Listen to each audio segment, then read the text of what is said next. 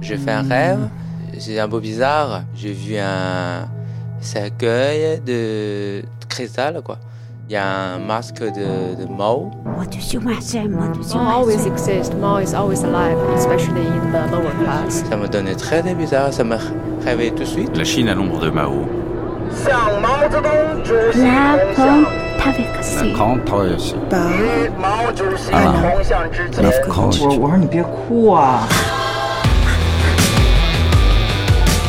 Quatrième et avant-dernière étape de notre grande traversée consacrée toute cette semaine à la Chine dans l'ombre de Mao, avec aujourd'hui au sommaire de cette matinée un documentaire construit grâce aux inépuisables archives de l'INA que nous avons consacré au procès de ce qu'on a appelé la bande des quatre. 1976, la mort de Chu Enlai en janvier et celle de Mao Tse-tung en décembre viennent mettre un terme à dix ans de révolution culturelle qui a plongé la Chine dans le chaos et dans une folie meurtrière qui s'est soldée par la mort de dizaines de millions de personnes. La disparition des deux piliers du pouvoir chinois entraîne une lutte au sommet de l'appareil politique et c'est Hua Guofeng, un illustre inconnu, qui s'impose comme le nouvel homme fort de la Chine. Il fait arrêter les principaux opposants, quatre personnalités influentes de l'époque, dont la célèbre Madame Mao, Qing, qu'il rend responsable du cataclysme de la révolution culturelle. Leur procès, qui se déroulera dans un temps record, sera une façon d'exonérer Mao de toute responsabilité et d'éviter à la Chine de démaoïser. Nous repartirons ensuite en Chine, celle bien contemporaine, celle d'Internet et des réseaux sociaux, nouveau champ de bataille où s'affrontent d'un côté une société civile émergente qui réclame des réformes politiques, et de l'autre, les partisans de la nouvelle gauche orthodoxe et maoïste, ainsi que les soutiens d'un gouvernement soucieux de maintenir le cap d'une politique initiée il y a plus de dix ans, l'harmonie sociale. En quelques années seulement, la Chine 2.0 est devenue le nouvel espace de répression. Nous terminerons cette matinée autour d'une table, celle de notre petit appartement pékinois où nous avons improvisé notre studio, pour aborder la question combien épineuse de la mémoire historique. Comment réécrire l'histoire dans un pays où en 1981, Deng Xiaoping gravait dans le marbre cette phrase célèbre devenue comme Mao un horizon indépassable. Mao, c'est 70% de bien et 30% de mal. France Inter, il est 9h. À nouveau des rumeurs à Pékin. La veuve de Mao Tse-tung aurait projeté avec trois autres dirigeants chinois d'assassiner Hua Kuo-feng, le nouveau numéro un en Chine. Les événements qui se seraient ensuite déroulés pour étouffer le complot auraient provoqué la mort de trois personnes. Ces nouvelles rumeurs n'ont reçu aucune confirmation, bien entendu, de la part des autorités chinoises, mais selon les renseignements que vous avez pu obtenir, Bernard Benjamin, Madame Chiang Xing n'aurait pas été exécutée, elle serait actuellement en résidence surveillée. Oui, Madame Chiang Xing serait en effet dans la cité interdite. Elle habiterait le bungalow qu'elle partagea avec Mao durant 27 ans. the perfect female communist leader. Défenseur de l'orthodoxie maoïste et associé à la révolution culturelle, la bande des quatre, et en premier lieu Madame Mao, la célèbre Chiang Qin, quatrième et dernière épouse de Mao, est arrêtée le 6 octobre 1976, un mois à peine après la mort de son mari, qui mit un terme à la grande révolution culturelle prolétarienne qui s'est soldée par la mort de dizaines de millions de personnes et qui a plongé toute la Chine dans le chaos. Dès la mort de Mao, Chiang Qin, chef de file des radicaux, aurait conspiré pour s'emparer d'un pouvoir qu'elle considérait comme lui revenant. Tentative qui a échoué face au front commun des maoïstes modérés dirigés par Hua Guofeng et des maoïstes pragmatiques menés par Deng Xiaoping. Accusés de conspiration contre-révolutionnaire, ils seront présentés quatre ans plus tard devant leur juge pour un procès expéditif qui se déroulera du 20 novembre 1980 au 25 janvier 1981. On tue un poulet devant le singe pour l'effrayer. La bande des quatre, coupable ou bouc émissaire? She was the messenger of Mao. In her own words, during her trial, and I think that that's very much a self-portrait. She said, I'm Mao's dog, right? When Mao asked me to bite, I bit.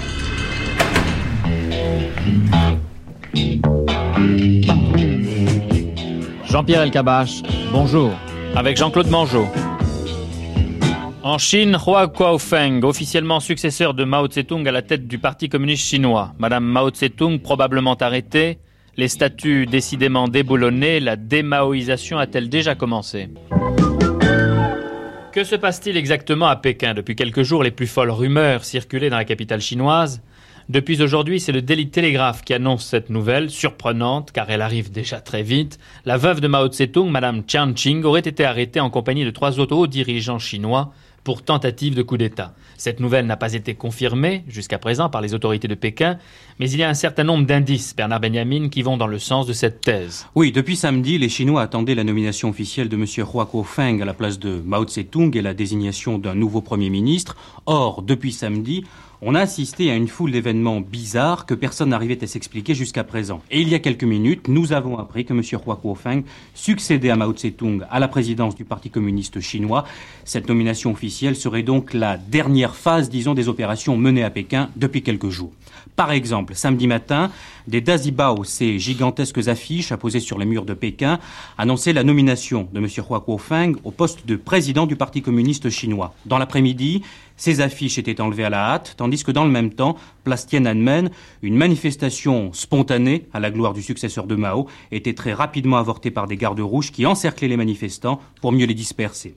Par exemple encore, dimanche, c'est un éditorial du quotidien du peuple qui lançait un avertissement sévère aux fauteurs de troubles, à tous ceux qui veulent trahir la pensée de Mao et s'engager dans des conspirations. Dimanche, personne ne comprenait la raison de cet éditorial. Oui, alors aujourd'hui, avec l'arrestation de la veuve de Mao et des trois autres dirigeants chinois, on s'explique un peu mieux ces appels à l'ordre. Et puis lundi, il y a eu une autre affiche à poser sur les murs, cette fois de Shanghai, avec un texte apparemment très simple. Les documents du comité central n'ont pas encore été communiqués. Pour quelle raison? Quelques deux heures plus tard, eh bien, cette affiche était déchirée. Voilà pourquoi il ne fait pratiquement aucun doute que la veuve de Mao Tse-tung ainsi que trois autres dirigeants ont été arrêtés. Ce groupe de quatre représentait ce que l'on a l'habitude d'appeler la tendance de Shanghai, c'est-à-dire les ultra-gauchistes, même si ce terme ne recouvre pas exactement la même chose en Chine qu'en Occident. Cela confirmerait en tout cas la mainmise de M. Hua Kuo-feng sur l'appareil politique chinois ainsi que sur l'armée. Cela confirmerait son intention de mener une politique modérée dans le pays en se débarrassant des éléments les plus extrémistes. Reste enfin une chose tout aussi étonnante si elle était également confirmée. Selon un journal de Hong Kong, M. Teng Xiaoping serait de retour à Pékin. On le disait politiquement mort depuis qu'il avait été déchu de toutes ses fonctions le 7 avril dernier. Monsieur Alain Perfit, depuis votre voyage en Chine, depuis surtout votre livre Quand la Chine s'éveillera, qui a connu en France le succès que l'on sait, vous êtes devenu un observateur attentif et spécialisé de la Chine. Quelle est votre version actuelle de ce qui se passe à Pékin derrière les murs de la cité interdite? Écoutez, je crois qu'il faut attendre encore pour y voir plus clair. Ce qui est certain, c'est que après la mort de Mao, il ne pouvait pas ne pas se passer des choses. Il y a toujours eu des luttes de tendance, des luttes de conflits de tendance au sein du Parti communiste chinois, euh, ces luttes se déroulent. Pendant euh, le vivant de Mao et du vivant de Zhou Enlai, ces luttes étaient absorbées en quelque sorte par l'amitié personnelle qui liait Zhou Enlai et Mao. Et il y avait deux factions au sein du Parti communiste chinois, deux factions qui se sont toujours opposées depuis 1949, la faction, disons, gauchiste ou radicale, si vous voulez, et puis euh, la faction modérée. Ces deux factions se réclamaient la première de Mao, la seconde de Chu. Mais comme Mao et Chu s'entendaient bien entre eux, ça finissait toujours par s'arranger. Maintenant, ni Mao ni Chu ne sont vivants, et donc ça ne s'arrange pas. Mais ce qui est peut-être encore plus important que la mise à l'écart de Madame Mao et du groupe de Shanghai, c'est que nous apprenons en même temps que Mao sera mis sous un sarcophage en cristal dans un mausolée. Ça veut dire quoi? Ça veut dire que, contrairement à ce qu'on pourrait penser, d'après la première nouvelle, on va organiser le culte de Mao. Ça veut dire que les foules vont être invitées à défiler devant la dépouille de Mao et par conséquent à perpétuer le culte de la personne et de la pensée de Mao Tse-tung, comme sur la place rouge à Moscou a été perpétué le culte de Lénine. Il demeure le président Mao maître du quart de l'humanité. L'homme et sa légende, les voici. Dans ce beau poème chanté, il n'y a pas de navire sans pilote. France Inter, il est 9h. Le pouvoir chinois, c'est peut-être déjà une expression qui traduit seulement la réalité que se fait de la Chine l'Occident, car la notion même de pouvoir n'a pas le même sens à Paris ou à Londres et à Pékin. Autour du micro du studio 134 ce soir, Émile Guicovati, qui vient de faire paraître chez Robert Laffont Mao, réalité d'une légende, réalité au pluriel, un livre préfacé par Simon Leys, Simon Leys qui est également l'auteur aux éditions Robert Laffont d'Images brisées. Dans la préface, j'ai relevé l'expression d'aspect varié de la condition humaine en Chine populaire, car Simon Leys, il ne faut pas oublier les hommes. Ils comptent eux aussi. À partir de ce qui s'est passé ces dernières semaines, et peut-être encore plus précisément ces derniers jours, nous allons tenter de savoir ce qui se passe réellement en Chine populaire. Émile Guicovati, est-ce qu'il y a en ce moment une, lutte pour le pouvoir tel qu'on peut l'imaginer en Occident? Oui, euh, mais naturellement, il s'agit d'un régime totalitaire et avec tout ce que cela implique, c'est-à-dire que la lutte pour le pouvoir est une lutte euh, à la fois dans la rue et dans les bureaux. Elle n'est pas du tout une lutte démocratique comme elle se situerait à Londres ou à Paris. Elle, elle, euh, elle a des formes spécifiquement chinoises, car nous sommes habitués depuis maintenant dix ans en Chine à ce que on lance des masses dans la rue pour faire peser la balance, car dans l'absence d'un parti euh, qui euh, soit véritablement monolithique, uni, d'une armée qui obéisse véritablement au parti, il faut faire intervenir des masses qui ne soient ni du parti ni de l'armée. C'est ce que Mao Zedong avait déjà fait en 1966 en lançant dans la rue les gardes rouges pour retrouver le pouvoir. Aujourd'hui, je pense que les, les masses énormes qui euh, déferlent dans les rues de Pékin sont également en grande partie manipulées. Mais nous avons aussi autre chose il est certain que quand même dans l'expression populaire en faveur de Deng Xiaoping, il y a quand même une large part de popularité pour M. Deng Xiaoping. Je crois que Deng Xiaoping représente un certain espoir pour certaines couches de la population chinoise. Deng Xiaoping, et je crois ne pas me tromper, c'était celui qui avait été présenté comme le véritable continuateur de Chou Enlai, son adjoint, vice-premier ministre. Il était pratiquement le patron de l'armée et il était vice-président du parti. Celui qui, qui parlait des chats, qu'ils soient de quelque couleur que ce soit, pourvu qu'il attrape C'est ça, c'était l'expression du réalisme, n'est-ce pas euh, quand, quand, Mao disait les experts doivent être rouges avant d'être experts, lui répliquait nous, ce qu'il nous faut, c'est de véritables experts qu'un chat soit noir ou gris, l'essentiel c'est qu'il attrape les souris. Et c'était comme ça qu'il s'opposait à Mao Tse-tung. C'était la première formule qu'il l'avait opposé à Mao Tse-tung. Alors dans, dans, le premier exposé que vous venez de faire, Émile Gikovati, vous avez parlé, je crois, des deux éléments qui sont les plus importants, le parti et l'armée. Quand vous parlez de ces masses qui sont lancées et qui sont un petit peu téléguidées tout de même, vous entendez téléguidées par diverses tendances au sein du parti et de l'armée? Je crois, je ne sais pas si Simon Lay sera d'accord avec moi, mais je crois, moi, qu'il y a dans le parti des fractions plus ou moins organisées qui peuvent se permettre d'agir sur un certain nombre de groupes et ces groupes mettent en, en mouvement de larges couches de la population. Et je crois qu'en ce moment, on assiste à, en particulier à une nouvelle rentrée de la jeunesse dans la vie politique chinoise. Ce qui m'a frappé dans les dépêches qui viennent de Pékin tous ces jours-ci, c'est l'importance de la jeunesse. Il se passe des choses à Pékin comme on n'en a jamais vu, même pendant la révolution culturelle.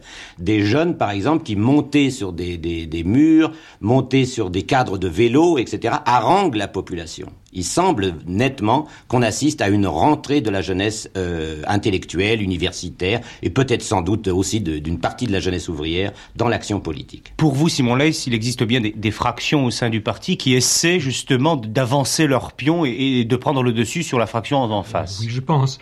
En principe, euh, la structure du pouvoir euh, en Chine populaire, le pouvoir est normalement monopolisé par une petite caste bureaucratique mais lorsque les contradictions internes de cette caste bureaucratique deviennent aiguës, euh, la tentation devient forte pour eux alors de faire intervenir les masses. Euh, C'était euh, l'entreprise de Mao Zedong au début de la révolution culturelle. C'est évidemment une arme à double tranchant, parce qu'une fois que les masses euh, prennent goût à l'expression politique, elles échappent au contrôle du pouvoir. Et on l'a vu dans la seconde moitié de la révolution culturelle, il a fallu faire donner l'armée pour réprimer les masses. Euh, cependant, certaines habitudes, mauvaises habitudes du point de vue du pouvoir, euh, d'expression spontanée, euh, sont restées vivantes en Chine, surtout parmi la jeunesse. Et on a vu une nouvelle flambée, qui je pense, qui était capitale, qui restera une des dates, une des grandes dates dans l'histoire de la Chine au XXe siècle, 5 avril 76 à Pékin les manifestations spontanées qui ont éclaté à la suite de la mort de Zhou Enlai et qui ont finalement culminé dans une sorte de mise en accusation, de dénonciation du régime maoïste.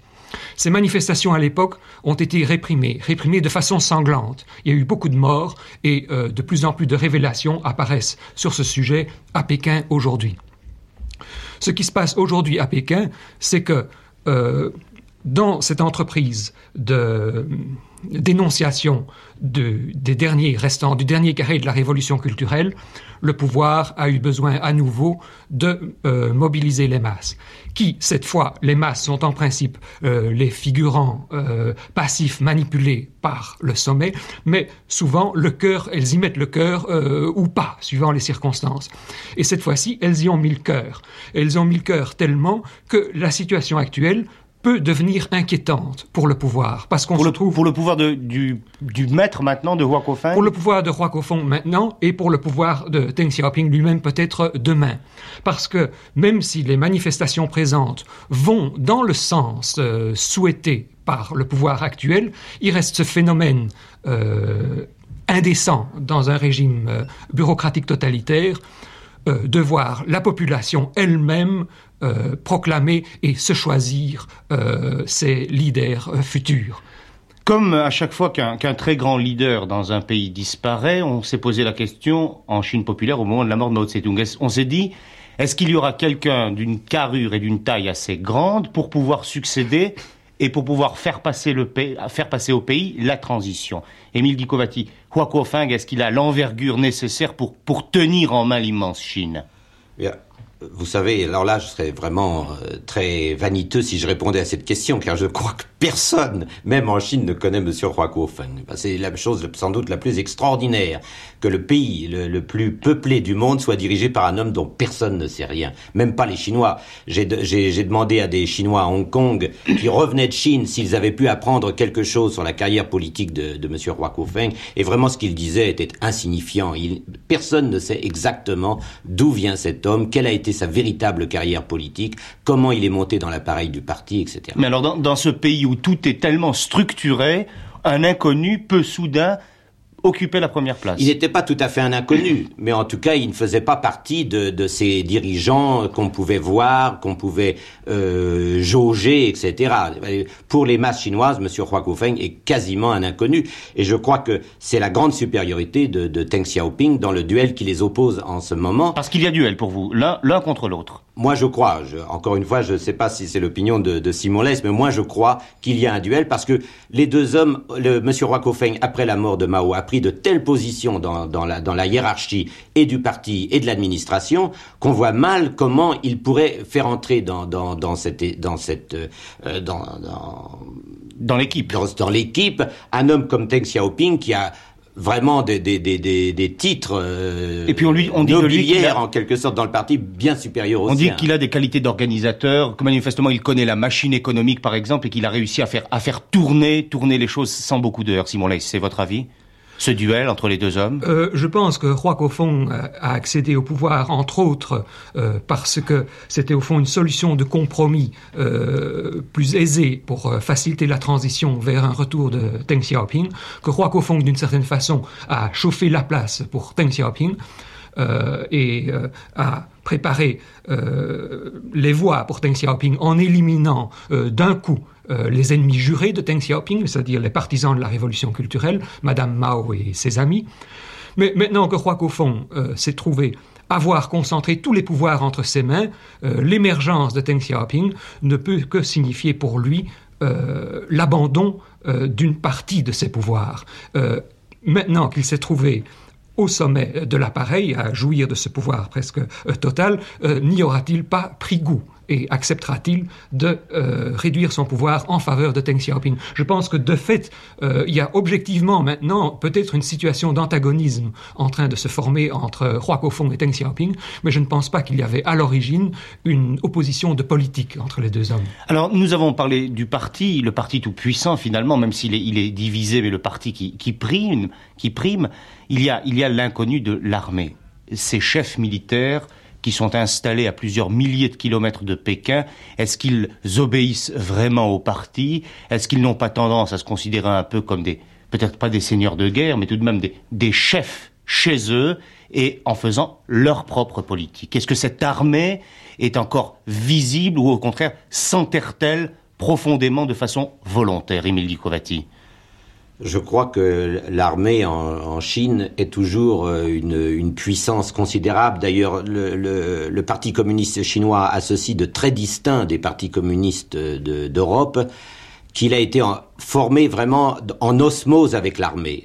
Mais l'appareil militaire, aujourd'hui, je crois, est très divisé entre chefs militaires. Il y a une sorte de retour contrôlé à une certaine à la, période des seigneurs de guerre. C'est incontestable. Je crois que il y a chez beaucoup de chefs militaires la volonté d'être maître chez lui. On l'a vu par exemple tout au long de la révolution culturelle, où des chefs militaires ont refusé d'obéir aux ordres de, la révolution culturelle, ont refusé d'obéir aux ordres et de Mao Tse-tung et de Lin Piao, qui était à l'époque le chef de l'armée. Il est certain aussi que de Lin Piao, de son côté, avait toute une partie de l'armée avec lui. Il y a vraiment plusieurs clans dans l'armée. Il est donc difficile de parler de l'armée chinoise. Il y a tout de même une question qui, intrigue le public et, on le comprend très bien.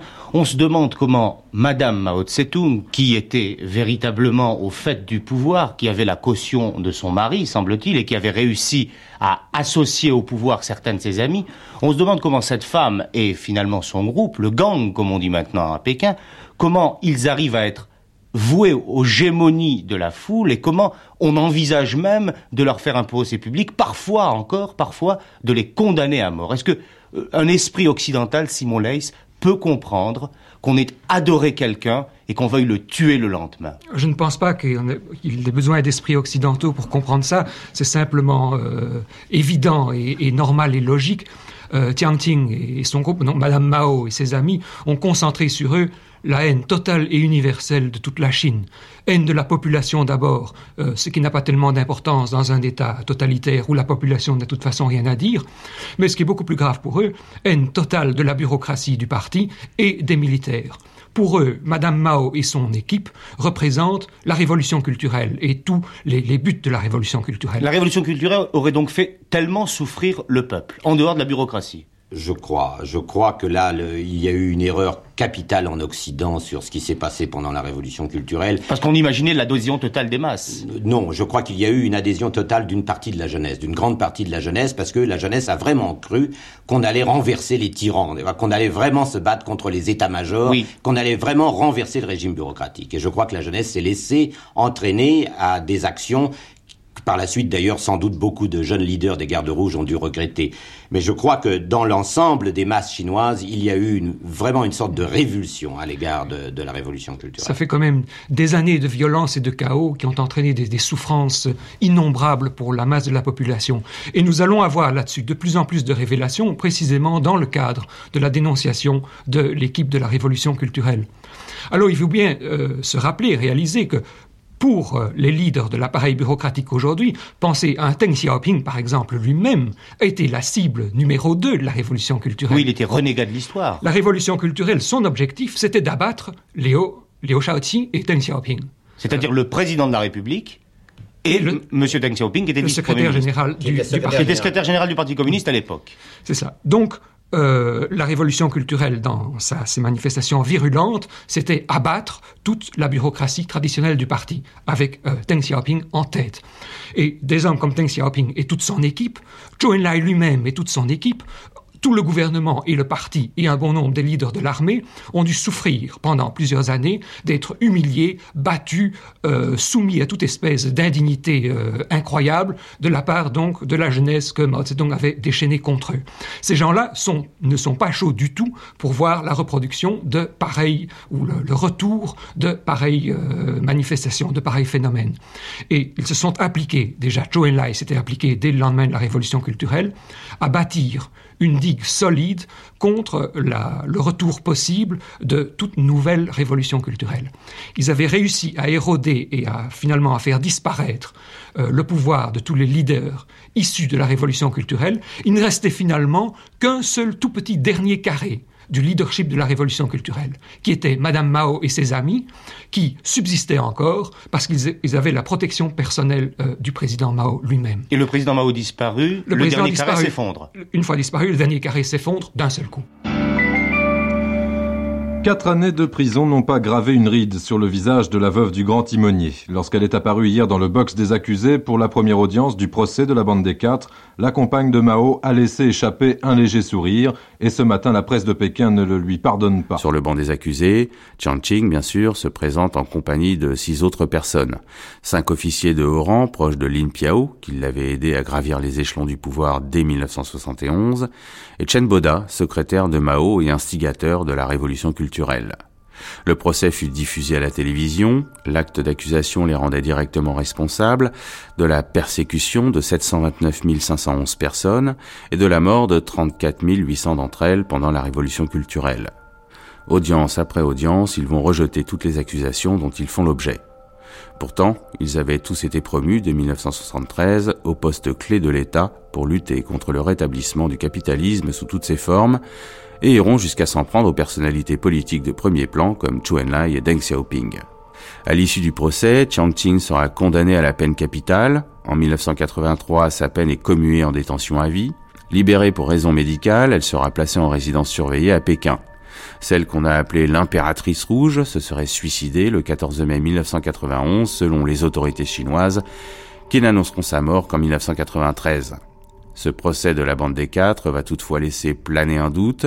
Était-il un procès pour l'exemple et pour montrer que la justice redevenait la règle, ou était-il une sorte de mise en scène, celle de la mise en accusation de bouc émissaire censé couvrir les responsabilités d'un défunt Mao, censé incarner désormais les fondements mêmes de la légitimité politique du Parti communiste chinois. L'acte d'accusation a été rendu public, 48 chefs d'inculpation, dont quatre crimes principaux, tous considérés comme des crimes contre-révolutionnaires qui peuvent être punis de la peine de mort.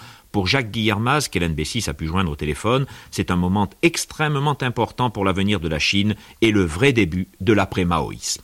Je crois qu'il s'agit avant tout de discréditer et d'anéantir d'une manière tout à fait irréversible ce qui reste même du radicalisme, qu'il s'agisse des gens, qu'il s'agisse de leurs idées. Il s'agit d'éliminer tout ce qui pourrait faire obstacle à la politique des quatre modernisations. Alors on veut en même temps rassurer le public et faire basculer les cadres et les masses, soit par intimidation, soit en leur rendant confiance, en réglant définitivement ce problème. Joan Ching was a woman who didn't seem to have any friends. She was taut and uh, uptight and very bad tempered. She ordered people around. She was merciless. Bonjour, le glaive et la balance, version chinoise, événement sans précédent à Pékin avec l'ouverture du procès de la bande des quatre, dont la veuve de Mao Tse-tung, pour crime pendant la révolution culturelle. Dans un instant, le décor du procès avec notre envoyé spécial en Asie, Jean-Marc Potiez, les coulisses politiques par Édouard Sablier et un portrait des quatre, dont la veuve, signé Bertrand Vanier. En ligne, l'envoyé spécial permanent de France Inter en Asie, Jean-Marc Potiez maximum de publicité à l'extérieur, telle est l'ambiance dans laquelle commence ce procès. Il s'est ouvert à 15 heures, heure locale, dans la rue Tsingyi, derrière le musée de la Révolution et derrière la fameuse place Tiananmen. Pékin, Pékin est ensoleillé et tout gris de la poussière du désert de Gobi. Bien entendu, le public ne peut assister à ce procès qui est présidé par un juge spécial et le président de la Cour suprême. Il commence donc dans une atmosphère de méfiance, de drame, puisque vous le savez, Madame Chen Qing, euh, l'épouse de Mao et les trois autres euh, accusés de la, bande, de la bande des quatre ont refusé d'utiliser des avocats. Les réactions du peuple chinois, on va s'arracher les journaux pour essayer de voir comment on détruit d'anciennes idoles si proches de Mao sans détruire Mao lui-même. À l'extérieur, les Chinois, vous le savez, euh, vont diffuser un programme spécial de télévision pendant 10 minutes. Les réalistes au pouvoir à Pékin veulent donner aux étrangers l'impression que la nouvelle Chine fait la grande lessive et tourne le dos au passé. C'est bien à un procès politique qu'on aura à faire, Édouard Sablier, celui des modernes contre les anciens. Les autorités chinoises prennent bien soin d'affirmer que le procès n'est pas politique. Les accusés, disent-elles, ont commis des crimes qui relèvent du droit commun, en encourageant notamment la révolution culturelle qui, il y a quelques quinze ans, a fait des milliers de morts et compromis pour longtemps le développement du pays. Comment ne pas considérer cependant que l'affaire est purement politique? Les accusés n'ont qu'un moyen de se défendre, c'est d'affirmer que toutes leurs actions étaient dictées par la volonté de Mao Tse-tung. Les attaquer, c'est attaquer le grand timonier lui-même. Les actuels dirigeants n'ignorent évidemment pas que le procès s'orientera tôt ou tard dans cette direction. Ils semblent d'ailleurs assez préparés à cette hypothèse, affirmant qu'ils respecteront toujours les idées du défunt président, mais qu'on ne peut oublier ses erreurs. Revenons maintenant sur les personnages qui attendent dans le box des accusés. Ils sont dix et parmi eux une vedette, si l'on peut dire, une certaine Jiang Qing, du moins dans le civil, Bertrand Vanier. C'est la veuve de Mao Tse-tung. Elle était le chef de cette fameuse bande des quatre. Oui, cette bande des quatre, c'est aujourd'hui à Pékin l'ennemi public numéro un. Tous les maux dont souffre la Chine lui sont attribués, des embarras de la circulation aux difficultés de l'agriculture. Le chef de bande, c'est donc Yang Qing, la veuve de Mao, une petite femme de 66 ans, ancienne danseuse de théâtre. C'est la seule femme du groupe. À ses côtés, trois anciens hauts dignitaires du Parti communiste chinois. Un lien les unit. Ils sont tous originaires de Shanghai. Shanghai, la ville pilote à l'époque de la révolution culturelle. Le plus vieux des trois a 68 ans, le plus jeune 44 ans. Il s'appelle Wang Hongwen. On l'avait surnommé en Chine l'hélicoptère en raison de son ascension foudroyante à l'époque de la révolution culturelle toujours. Tout comme la veuve de Mao, ils ont été arrêtés en 76, un mois à peine après la mort du grand timonier. Et ils ont été arrêtés, c'est du moins l'acte d'accusation qui le dit, alors qu'ils préparaient un coup d'État, une insurrection qui serait partie de Shanghai.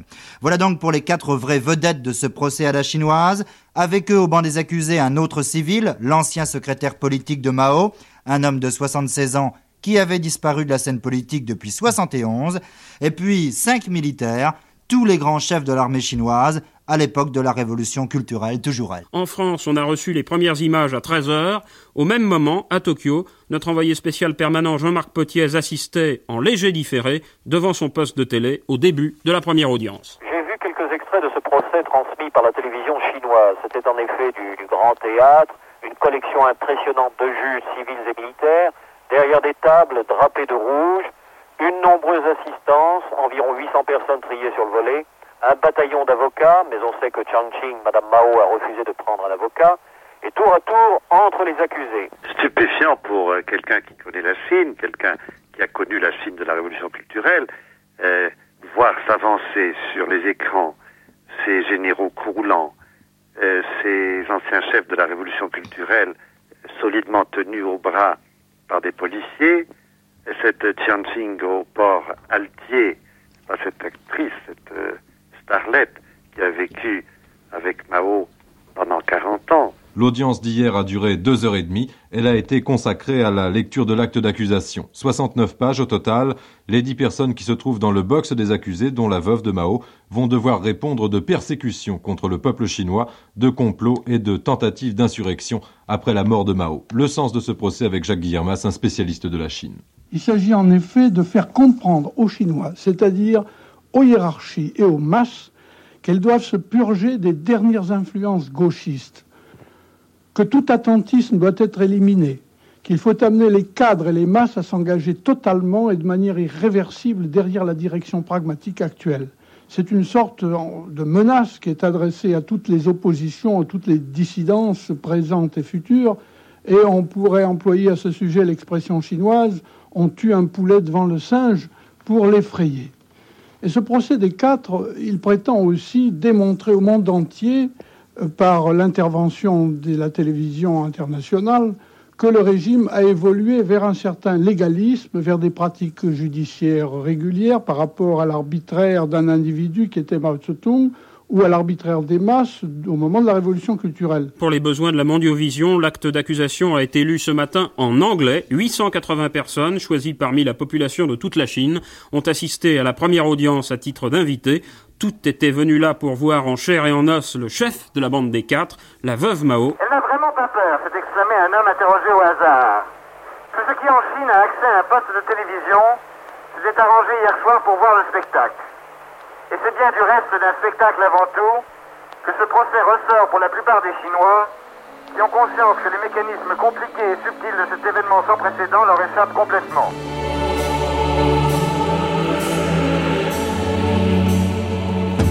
Les jours du siècle. Au soir du 20 novembre 1980, quatre ans après la mort de Mao Tse-tung, les Chinois vont suivre le premier épisode d'un feuilleton qui, s'il avait été mieux filmé, aurait pu être une série américaine. Le film va durer deux mois et cinq jours. Alors comment s'est déroulée cette parodie de justice et que retenir 15 ans plus tard? C'est ce que je vais demander à notre invité Jean-Luc Domenac, directeur scientifique de la Fondation nationale des sciences politiques et expert des questions asiatiques. Jean-Luc Domenac, bonjour. Bonjour. Alors cette image euh, à la télé de celle qu'on a appelée l'impératrice rouge, vous vous souvenez, euh, toute petite, toute frêle, mais elle n'avait en fait rien perdu de son assurance. Non, elle n'avait rien perdu de son assurance et elle a laissé une grande image vraiment de, de fermeté et en même temps d'une fermeté un tout petit peu déséquilibrée. Elle rappelait un petit peu le personnage étrange qu'elle avait été, qu'a traversé l'histoire chinoise en laissant le souvenir que laisse, ce type de souvenir que laissent les personnages euh, un peu anormaux, il faut bien le dire, à la fois exceptionnels ou un peu délirants. Alors on sait beaucoup de choses aujourd'hui, mais peut-être pas encore tout. Est-ce qu'on sait au moins comment elle est rentrée dans la vie de Mao? D'abord, euh, c'est un très curieux personnage, euh, assez bouleversant. Euh, c'est une enfant malheureuse, un père qui la battait, elle a fui avec sa mère, ensuite elle a occupé divers métiers, dont le plus vieux métier du monde, puis également elle a été actrice, est entrée dans les réseaux communisants plus ou moins contrôlés par le Parti communiste, et à la fin des années 30 se rend à Yan'an, comme beaucoup de jeunes gens attirés, disons, par ce nouveau soleil révolutionnaire, et alors se passe un phénomène euh, que le regretté Roger Coudert aurait appelé une mêlée spontanée, parce que euh, ils arrivaient de la longue marche, euh, ils n'avaient jamais vu une femme aussi belle, et ils se sont précipités. Et, alors elle a monté d'étage en étage, en quelque sorte, d'un lit à un autre lit, ou plutôt d'une grotte à une autre grotte, car ces messieurs habitaient des grottes troglodytes, et finalement elle a abouti dans le lit du patron. Mais alors c'est passé une chose absolument épouvantable, c'est qu'en régime communiste, vous êtes obligé normalement de demander l'autorisation de vous marier. Et donc il a dû demander au bureau politique l'autorisation d'épouser l'actrice. Et tous ces grands jaloux ont dit, bon d'accord, mais enfin, elle ne fera pas de politique. Et donc il y a eu une sorte de contrat qui fait que, entrée donc dans la vie de Mao en 38, elle a dû attendre ensuite près de 30 ans pour jouer un rôle politique majeur, mais alors là elle s'est vengée.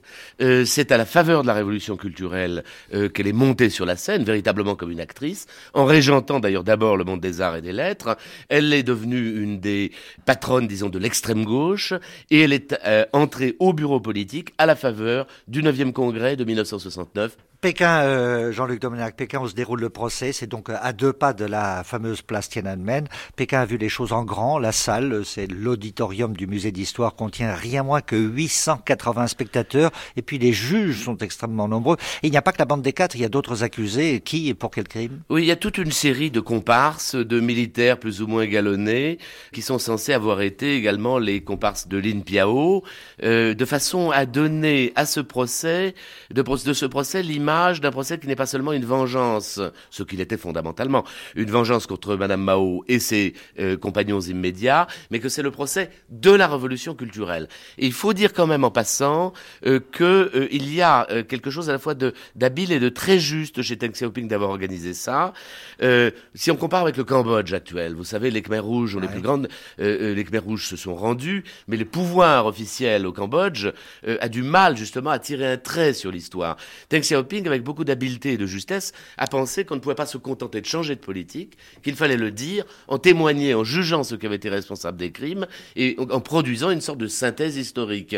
En ce sens-là, il était habile et il était juste. C'était en quelque sorte un procès exorciste. C'était un procès d'exorcisme, mais un procès qui allait libérer la place pour créer une nouvelle synthèse historique qui permet aux Chinois de comprendre ce qui s'était passé et aux dirigeants chinois de se regarder dans la glace. Alors, on remarquera que dans la salle immense, il n'y a qu'une seule décoration, c'est l'emblème rouge Géant de la République populaire de Chine, donc fondée par Mao, c'est dire que Mao est omniprésent? Oui, et ce que vous dites est très juste parce que ça va être tout, ça va être le fond du procès que de distinguer euh, le, legs de Mao Tse-tung, le personnage historique de Mao Tse-tung, euh, de la bande des quatre et de Chiang Xin qui sont supposés l'avoir mal interprété et l'avoir trompé. Mm. Ça va être ça que va vouloir démontrer le procès et c'est cela qui, disons-le franchement, est partiellement vrai et partiellement faux aussi. Alors le greffier va lire l'acte d'accusation. Il n'y a pas moins de 34 274 morts. C'est un peu n'importe quoi? Ah, c'est complètement n'importe quoi. Euh, le nombre des morts euh, dus à la bande des quatre est difficile à différencier du reste de la mortalité due à la révolution culturelle qu'elle a contribué à lancer. On estime qu'environ 3 à 4 millions de Chinois sont morts pendant la révolution culturelle et qu'une centaine de millions de Chinois ont été estropiés, exilés ou euh, ont été victimes d'une façon ou d'une autre de cet événement abominable. Alors, image tronquée ou du moins habilement choisie par les dirigeants chinois. On a dit que c'était euh, Deng Xiaoping qui avait sélectionné lui-même les passages clés, c'est-à-dire les, extraits les plus significatifs, c'est vrai? Euh, Pas impossible, en tout cas, il est certain qu'il vérifiait que la sélection avait été bonne. Donc vous pouvez être certain qu'elle était cette sélection organisée de façon très précise et attentive. Est-ce que les autorités n'avaient pas peur à ce moment-là euh, qu'éclatent des manifestations des anciens, des nostalgiques, des gardes rouges? Non, pas des nostalgiques, des gardes rouges, parce qu'il n'y en avait vraiment pas beaucoup dans une Chine qui avait le sentiment unanime que la révolution culturelle avait été un échec effroyable et que donc euh, plus on s'en éloignait, mieux c'était. Les manifestations qui menaçaient, c'était au contraire des manifestations de victimes des gardes rouges, et on peut dire que euh, le procès se déroule aussi sous la pression de tous ces gens qui attendent justice, parce que vous l'avez dit, euh, beaucoup de gens ont été libérés, mais ce que vous n'avez pas dit, c'est que beaucoup de gens attendaient réparation, y compris réparation matérielle de tous les dommages qu'ils avaient subis. Aujourd'hui, le quotidien du peuple a fait sa une sur le procès pour démontrer, argument à l'appui, que la veuve du président Mao et ses complices sont bel et bien des criminels contre-révolutionnaires, auteurs de crimes sanglants contre des milliers de personnes. S'ils ont été traînés en justice, conclut le quotidien du peuple, c'est parce que tous les Chinois sont égaux devant la loi. Cela étant, des inquiétudes pèsent sur l'état de santé de Yang Qing. Dans un film diffusé à la télé hier, les téléspectateurs chinois ont eu la surprise de voir la veuve du président Mao hésiter, se tromper en signant l'acte d'accusation, s'exprimer d'une voix faible. Yang Qing s'est même déclaré malade. Dans les milieux officiels chinois, on ignore pour l'instant la nature de cette maladie. Certains parlent même de simulation. 藏起来。为什么不进去讲话？我有权辩护，不是什么还揭发你？不进你讲话。被告人讲钱，不准再说了。我说了，你怎么办？那举手反对。你反对好了吗？岂有此理！这个问题，你们叫这些叛徒坏到到这儿来说。我听了高兴，我想起一些问题。继续诬陷，是继续犯罪。什么叫犯罪？你那个老老的把他撤下，把他带出去。C'était la, la, voix de la veuve de, de Mao Tse-tung que l'on pouvait, oui, que l'on a pu peut-être entendre et reconnaître. Oui. Lucien Polastron. Oui, il a une voix nasillarde assez reconnaissable et bizarrement beaucoup plus douce que celle de ses juges. C'est assez rigolo d'entendre ça. Et elle disait à la fin euh, infraction, infraction, quelle infraction? Et en lui mm. on dit carrément sortez l'accusé la, euh, Tianjin. Oui. Pékin, un procès peut en cacher un autre. C'est un livre donc qui est préfacé, présenté par vous, traduit également, Horace Atamen, et publié par euh, Christian Bourgois. Alors vous faites remarquer, euh, Henri, Horace Atamen, dans ce livre que euh, Yang Qing, c'est le nom exact de, de Madame Mao euh, fait beaucoup mieux que de tenir un, un rôle euh, passif. En fait, quand elle tient, elle, elle, elle, se, elle accuse ses propres accusateurs. Enfin, elle absolument. fait preuve d'une énergie absolument extraordinaire au cours de ce procès. C'est-à-dire qu'elle a compris quand même que euh, c'était l'occasion ou jamais de, euh, de dire ce qu'elle avait à dire depuis 4 ans, depuis son arrestation euh, au lendemain de la mort de Mao.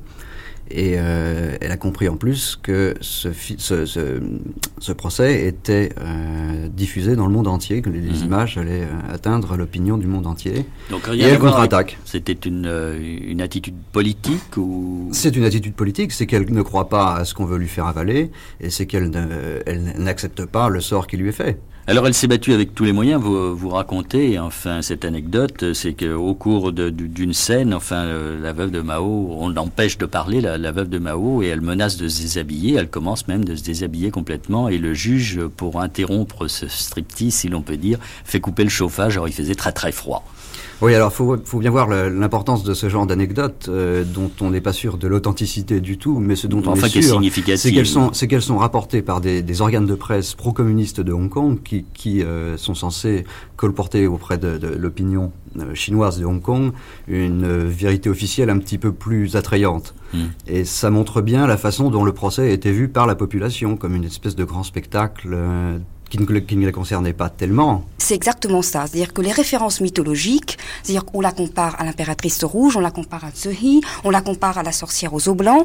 Donc en fin de compte, pour le peuple, c'est ça, c'est ça. On, on continue en fin de compte à maintenir euh, le peuple dans une certaine ignorance, parce que le spectacle aussi, enfin, de tout le côté spectaculaire peut aussi amener, euh, disons, une, une, certaine dépolitisation. Et en fin de compte, le spectacle se passe sur scène et se passe en dehors du peuple. Et c'est dans ce sens, je crois, que euh, le, on, voit très bien les limites de cette démaoisation. La dernière arrogance de Madame Mao. Elle vient de mettre ses juges au défi de la condamner à mort. Il est plus glorieux d'avoir la tête tranchée que de céder, a-t-elle lancé au tribunal qui juge la bande des quatre à Pékin. Et ce, après un discours de trois heures au cours duquel elle a accusé à son tour ses juges de faire le procès de Mao Tse-tung en la poursuivant. Le procureur, quant à lui, a requis le châtiment le plus sévère, c'est-à-dire donc la peine capitale. Mais attention, la nuance est importante, avec un sursis de deux ans. De Pékin, le correspondant de l'agence France-Presse, Charles-Antoine Mercia. Les dirigeants de la Chine post-maoïste n'ont tout de même pas osé euh, décider de l'exécution de la veuve de Mao Zedong. Euh, on peut voir à ça plusieurs raisons, mais euh, la raison essentielle, c'est que le Parti communiste chinois compte encore dans ses rangs trop de fidèles du maoïsme ou de Mao lui-même pour qu'on puisse les heurter de front en envoyant sa femme devant un peloton d'exécution. C'est une peine qu'on prononce assez fréquemment dans les tribunaux chinois et qui implique que euh, la personne qui est ainsi condamnée est envoyée en réforme par le travail dans un camp où elle est censée faire preuve d'une bonne attitude. Si euh, il n'y a pas bonne attitude, si elle se comporte mal, alors euh, la peine de mort devient exécutoire à l'issue de la période de grâce. Voici cette chère Jacqueline Dubois qui connaissait bien la Chine, devenue chroniqueur judiciaire.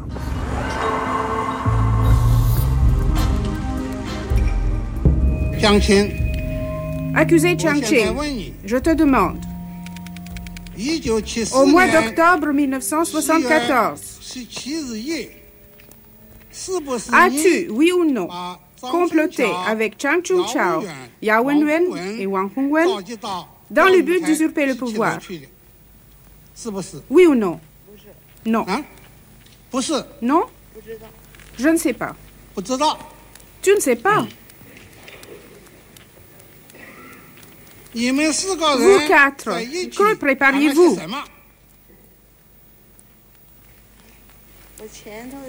Comment voulez-vous que je le sache? Je n'en sais rien. Greffier, écrivez que l'accusé Chang Ching a nié.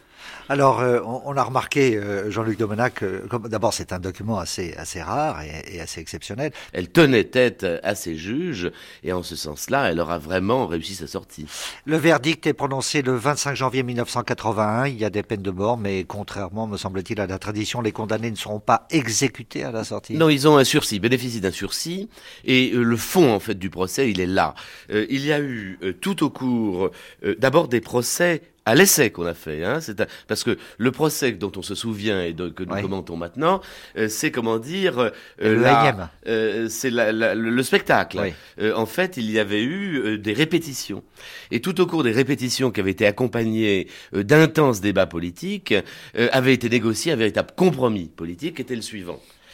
Hua Gofeng obtenait, donc Hua Gofeng, euh, le, le, le, le, successeur, le dauphin, de, ouais. le dauphin de Mao, qui était de plus en plus écorné par un Deng Xiaoping en ascension, euh, Hua Gofeng obtenait qu'il n'y ait pas euh, de condamnation à mort effective, et que donc ainsi euh, ne soit pas tracée une sorte de muraille de sang définitive entre le maoïsme ou la ligne de gauche, la ligne de gauche, si je puis dire, et d'autre part la politique officielle.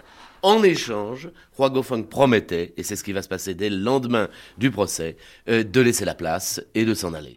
Euh, Tianjing est morte 11 ans plus tard, le 14 mai 1991, atteinte d'un cancer. Elle se serait suicidée dans sa chambre de la résidence que le pouvoir, le nouveau pouvoir lui avait accordé. Suicidée, vous êtes d'accord? Ah là, moi je le crois plutôt. Euh, je pense qu'il n'avait pas intérêt. Euh, elle ne gênait plus. La Chine était entrée dans une autre histoire. Personnellement, j'y crois plutôt.